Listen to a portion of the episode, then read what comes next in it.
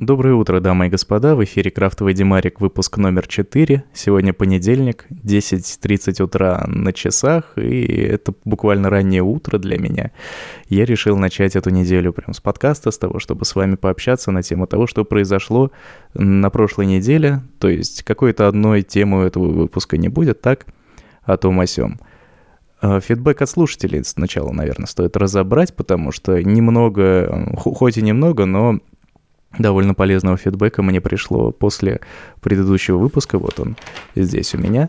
Константин, он же, он же Вадим, э, так, так бывает, да, написал мне. У нас возник небольшой даже диалог в личке и рассказал, что в целом вот такой всеобщий громкий призыв в молитве, как вот в Стамбуле из колонок, так чтобы всему городу было слышно, это скорее особенность мечетей, а не города. Я вот подумал было, что это особенность самого Стамбула, а оказалось, что в исламе так принято. Например, в Уфе, говорит, то же самое. Видимо, это некоторый аналог православным колоколам или вроде того, только колокола я не слышал, чтобы кто-то где-то усиливал какими-нибудь еще колоночками. Денис написал, э, хороший твой подкастик, уже даже можно слушать, спасибо за теплые слова. Хотел предложить съездить в Литву, но потом посмотрел, что прямых рейсов что-то нет и обязательный карантин 10 дней по прилету, так что, наверное, пока нет. Да, я спросил в прошлом выпуске о том, куда бы можно было бы еще слетать конкретно в те страны, где вот такого нет, где не нужно сидеть карантин, где достаточно ПЦР-теста.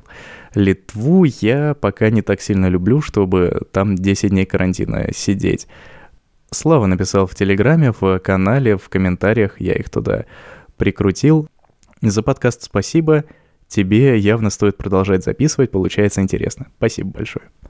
Насчет Турции зря не зашли в Гранд Базар. Там много интересного, можно реально дешево купить кожаные вещи. Насчет еды слышал, что многим она нравится, возможно, нам не везло, но местная еда нам не зашла совсем. На вкус фломастеры разные. Действительно разные. Тут если, если нравится что-то такое мясное, нажористое, чесночное, луковое, то, наверное, оно подойдет. Ну и как что-то такое экзотическое, потому что у нас такого на каждом шагу, к сожалению, вот нет. Кебабов нам не накидывают, только шаурма и это одного и того же вкуса. Но вот, кстати, там какие-то вот аналогичные роллы с курицей на вкус поприятнее, чем у нас шаурма. Дима написал в комментариях, там же в канале – было весьма интересно про Стамбул послушать. Даешь подкаст с Юлей. А сериалы действительно жестокие, что один, что второй. Насчет подкаста с Юлей тут, как я уже говорил, нужна какая-то техническая подготовка, потому что, чтобы комфортный и звук был, и комфортно было записывать, вот перед моим микрофоном, к сожалению, можно сидеть только в одного, что я сейчас и делаю. А вдвоем будет как-то не очень, и нужно либо использовать какие-то подручные средства, например, микрофон наушников, и тогда звук будет не очень, либо вдвоем как-то сидеть перед одним микрофоном и постоянно головой туда-сюда водить, то приближаться, то отдаляться, чтобы дать друг другу сказать. Не очень. Нужен, явно для вот этого нужен второй микрофон, и об этом я, конечно, сейчас активно думаю. Про сериалы, которые Хэтфилда и Маккои и что там был, Рим, э, жестокие сериалы. Пока, к сожалению, не удалось посмотреть ничего из рекомендаций. В целом на этой неделе мои сериалы не особо как-то смотрели. Может быть, одну серию Декстера глянули, и то я под нее уснул. А так неделька была, не сказать, чтобы простая, и времени там было не так много свободного, чтобы что-то новое заценить и посмотреть. С фидбэком все, и, наверное, по мотивам предыдущего выпуска все. Из нововведений я более-менее понял, как публикуются подкасты на тех площадках, где вот Яндекс подкасты, Google подкасты и Apple подкасты. Там они появляются с разной с разным интервалом. Получилось так, что последний выпуск на Гугле вышел позднее всех. То есть фид у него обновлялся то ли сутки, то ли двое, и пришлось немножко подождать, прежде чем опубликовать эту ссылку в телеграм-канале. Кстати, подписывайтесь, там выпуски выходят первее всего, если так можно выразиться. И также ради эксперимента я решил опубликоваться на ВК подкастах. Все-таки какая-то большая русскоязычная социальная сеть. Я послушал тамошние там парочку выпусков чего-то. Мне они не очень понравились, и, кажется, там не хватает качественного контента с замечательным звуком. Так что впредь буду добавлять ссылочки еще и туда, вдруг кому-то действительно интересно там послушать. Так вот, наконец-то в Москву пришла солнечная погода. Это не может не радовать, и в эти выходные мы таки с Юлией Игоревной решили погулять. В субботу и воскресенье, кажется, вот как раз на эти дни началось, э, в эти дни началось потепление и солнышко в субботу было чуть менее жарко, а вчера в воскресенье стало уже совсем жарко. В субботу мы погуляли по нашему тут ближайшему парку Останкинскому и зашли на ВДНХ. Довольно много людей было и много разных приятных собачек маленьких. Кстати, интересное отличие. В Стамбуле, например, люди э, ходят в основном с большими собаками. Там в целом собаки везде, по всему городу, и они все большие, огромные дворняги. И у людей в качестве домашних питомцев тоже очень мало популярные маленькие породы, а вот в основном все с большими ходят. О том, как мы погуляли, наверное, сказать можно не очень много. Погуляли и погуляли. Но вот затем мы решили поехать на охотный ряд, поужинать в одном там заведении. И поужинали мы тоже неплохо. Но затем, так как мы я довольно сильно устал, мне долго ходить не очень приятно, и затем после еды еще захотел спать. Мы решили вызвать такси и добраться до дома на нем. Получилось так, что мы по выходу из здания попали на какую-то парковку, о которой совершенно ничего не знали. Но Яндекс как-то нам дал поставить точку посадки. Он даже подсказал, что здесь популярное место. И, ну, что такого, поставили и поставили. Вроде какие-то машины здесь как-то проезжают, что-то происходит, кто-то стоит. И давай попробуем. Приехала к нам машинка, и попытались мы с этой самой парковки, с этой территории выехать. И оказалось, что эта парковка без какого-либо правила, что первые там 3-5 минут бесплатно. К сожалению, въехал, плати 300 рублей сразу. И водителю пришлось побежать там куда-то и заплатить те самые 300 рублей. Ни он, ни мы об этом толком ничего не знали, мы даже и не подозревали ничего об этом. А дальше началось странное, потому что я не понимал, как стоит ли мне прямо сейчас компенсировать это недоразумение, потому что поездка стоила, ну там, 600 рублей. А тут 300 рублей, пожалуйста, ни за что практически водителю пришлось отдать. И выглядело это немного неправильно, как-то хотелось наладить справедливость в этом месте. Я написал в поддержку прямо вот по пути, пока мы ехали, написал так и так, 300 рублей, платная парковка, никто ничего не знал, кто виноват и что делать.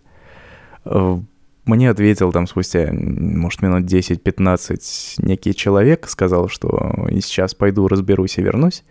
И к нашему, к концу нашей поездки так он не разобрался, и я сказал водителю, что если Яндекс вдруг скажет, что мы сами виноваты, то я ему оставлю 300 рублей чаевыми в, в этом случае. Ну, как-то на то мы разошлись. А Яндекс так нам толком ничего и не написал, а там, если в Яндекс Такси выставить, что по умолчанию отдаешь чаевые 10%, то в случае отсутствия какого-то фидбэка о текущей поездке, если ты ничего не написал сам, если не оставил сам каких-то своих чаевых и просто забыл об этом, там, приехал и больше ничего не нажал, не, не поставил звездочку водителю, то спустя какое-то время эти чаевые по умолчанию спишутся у тебя сами по себе. И, в принципе, так вот они у меня и списались. То есть я сказал водителю, что оставлю ему чаевые типа 300 рублей, в итоге оставил там 60 рублей или 50. А дальше Дальше что? Написал в... Нет, я ничего не написал, из поддержки мне ответил тот же самый человек, что извините, извините, мы ничего не можем пока вам предложить. И я еще спросил, описал ситуацию, вот так и так мы там с водителем договорились о том о сём, и теперь я не могу никаких чаевых ему оставить, никак ничего переслать. И э, сотрудник поддержки не нашел ничего лучше, как прислать мне номер телефона водителя. Ну и что с этим делать? Больше никаких сообщений не было, э, ситуация не разрешилась, а неприятное чувство у меня на душе осталось. Поэтому я по этому номеру телефона написал, и, э, в общем, в конечном счете перевел водителю эти злополучные 300 рублей, получив какую-то даже благодарность от него. Продолжения у этой истории пока нет, то есть диалог у нас остановился на сообщении от техподдержки. Вот, пожалуйста, можете отправить деньги по этому номеру. А все, теперь этот диалог закрылся, и я туда не могу ничего написать больше, ничего спросить. И единственный вариант — это открыть новый. В общем, какая-то морока, но вопрос решить хотелось бы, потому что в следующий раз, попав в такую ситуацию, хорошо бы знать, кто конкретно должен там заплатить, а не кумекать и гадать. В воскресенье прогулка вышла более продуктивной. Мы погуляли в парке Горького, там людей было больше, чем на ВДНХ и в Останкинском парке. Очереди тоже еще длиннее, особенно в туалет или в те места, где продают мороженое. Мы там зашли в одну кофейню, не на самом парке, а чуть подальше, где я хотел взять там какой-нибудь холодный кофе. Но, к сожалению, холодного кофе там не готовили, а готовили там какие-то коктейли. И мы неожиданно взяли с собой два белых русских. Ну а что, кофе есть, холодный, холодный, ну что-то там еще добавили, нормально. И нам их прям налили в кофейные стаканчики, мы дальше шли по улице, периодически попивая оттуда. Не сказать, чтобы я получил какое-то большое удовольствие, потому что от алкоголя я нынче себя чувствую несколько странно, употребляю я его крайне редко. Короче, лучше бы взял, лучше бы взял обычный кофе. Что интересно, маски в заведениях уже потихоньку начинают ослабевать, то есть их э, не требуют с порога, особенно если внутри большое количество народа, то работники забивают на это, и ты можешь заходить без маски. Если раньше нужно было прям заранее озаботиться с улицы, надеть, потому что тебя с порога сразу принудят к тому, чтобы эту маску надеть. А сейчас уже нет. Можно заходить просто так, э, и, видимо, с меньшей вероятностью тебя попросят что-то надеть перед тем, как посадить за столик, где ты эту маску опять снимешь съездили еще в один там большой торговый центр, потому что э, Юля, Юлия Игоревна, простите, уже давно хотела купить хорошую сумку себе и женскую, не какую-нибудь там спортивную, а нормальную женскую сумку, и таки купила. Мы с ней походили по нескольким магазинам, как ни странно, мне это было тоже интересно, посмотреть, как эти сумки выглядят, потому что на витрине они действительно расположены красиво, особенно если они разноцветные, и мне даже немного взгрустнулось, почему мужских или обычных там сумок для ноутбуков не делают такого цвета, такого, нет такого разнообразия. В основном они либо темно-синие, либо серые, либо черные, иногда бывают коричневые. И э, насколько, я не помню, Рассказывал ли я в прошлый раз об этом, но по Стамбулу я ходил без рюкзака. И, как выяснилось, это гораздо удобнее, чем с рюкзаком. С рюкзаком я хожу последние годы где-то 24, и началось, насколько я помню, все с того, что родители посчитали, что рюкзак каким-то образом будет мне выпрямлять, выпрямлять спину, и наложив больше учебников, я получу гораздо лучшую солдатскую выправку. Как-то оно так не работает. Я бы сказал, что рюкзак скорее гнетет и побуждает к тому, чтобы еще сильнее скрючиться.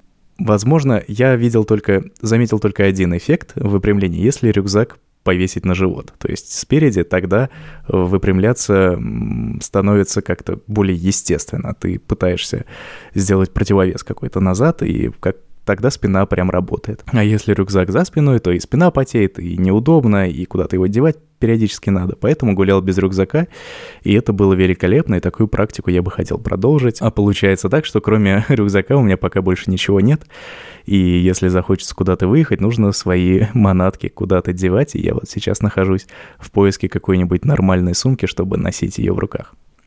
Так вот, сумку мы Юле купили, она сама себе ее купила, конечно. И очень этому обрадовалась. Сумка действительно классная. Странно мне, наверное, говорить это как мужчине оценивать женские сумки. Надеюсь, до шляпок дело не дойдет. Обратно из магазина мы снова поехали на такси, и тут тоже не обошлось без каких-то небольших треволнений. Мы, оказывается, вызвали это такси в то место, где без аварийки не встанешь.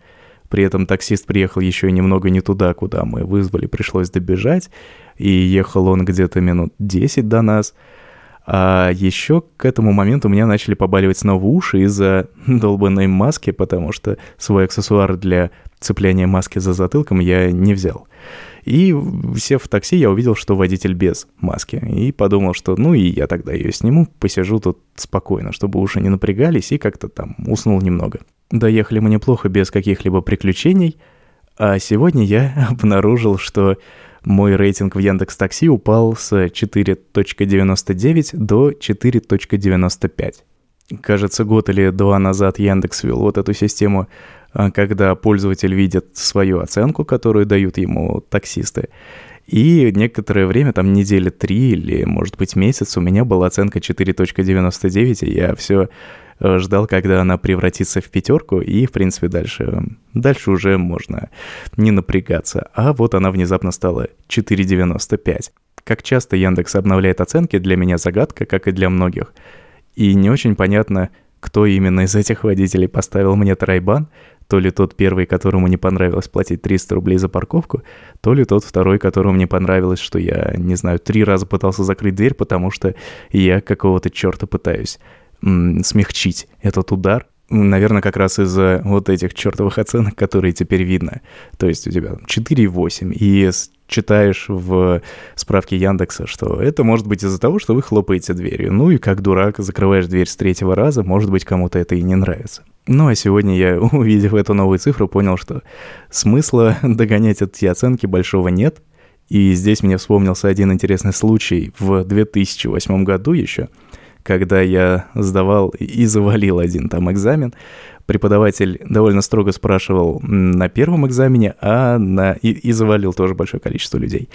А на втором экзамене, то есть на пересдаче, просто собрал все зачетки, рассказал небольшую лекцию о том, что оценки это все ерунда, и поставил всем пятерки.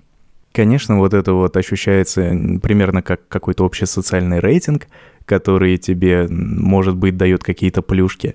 Эта цифра на видном месте в приложении, она изменяется иногда, она иногда не изменяется, и ты думаешь, что тебе нужно сделать, чтобы повлиять на эту цифру. Давай-ка я еще такси сегодня вызову. И это немножко странное поведение становится.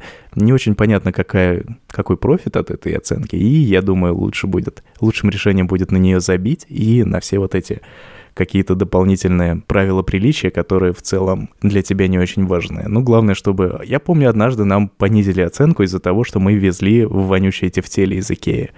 Вот, прям в пакете, в салоне. Они, конечно, были запечатаны, но по всей машине воняло. Вот это я понимаю, что водитель может быть этим недоволен, что мы везем что-то вонючее, и тогда оценка, понижение оценки оправдано. А когда вроде все хорошо, и у тебя что-то там понижается, и начинаешь думать, а что было не так, это уже какая-то проблема, что вот этого быть не должно. Я хотел еще рассказать одну историю про собеседование в небольшую IT-компанию на прошлой неделе, но кажется, не очень мы пока по времени умещаемся, слишком много будет для одного выпуска. Пишите, что вы думаете по этому поводу, по поводу разнообразных рейтингов э, самих пользователей в Яндексе. Смотрите ли вы на рейтинги водителей? Там вообще у них странная система, ниже какого-то рейтинга типа 4,9 или 4,8 они водители уже как-то откидывают. То есть якобы не существует на карте водителей ниже определенного рейтинга, и это выглядит странно, потому что, ну, как будто бы эта система рейтингов не очень-то работает. Если если у вас все водители между 4,8 и пятеркой, это значит, что у вас не пятибальная система оценок, а 20-бальная. Вот умещающаяся между вот этими 20 сотами. Как-то странно все это выглядит, и лучшим, лучшей стратегией, наверное, будет не обращать на это внимание, но вдруг у кого-нибудь из вас есть пятерка, я на это с удовольствием посмотрю. Спасибо, что побыли сегодня со мной, спасибо, что пишете свои комментарии, и спасибо на добром слове. А эту неделю, я надеюсь, вы проведете так же плодотворно, как планирую ее провести я. И надеюсь, у меня следующий понедельник тоже будет что рассказать. Как видите, пока два раза в неделю не очень получается, но и раз в неделю тоже хорошо. Все, за сим откланиваюсь. Всем спасибо, всем свободно, всем пока.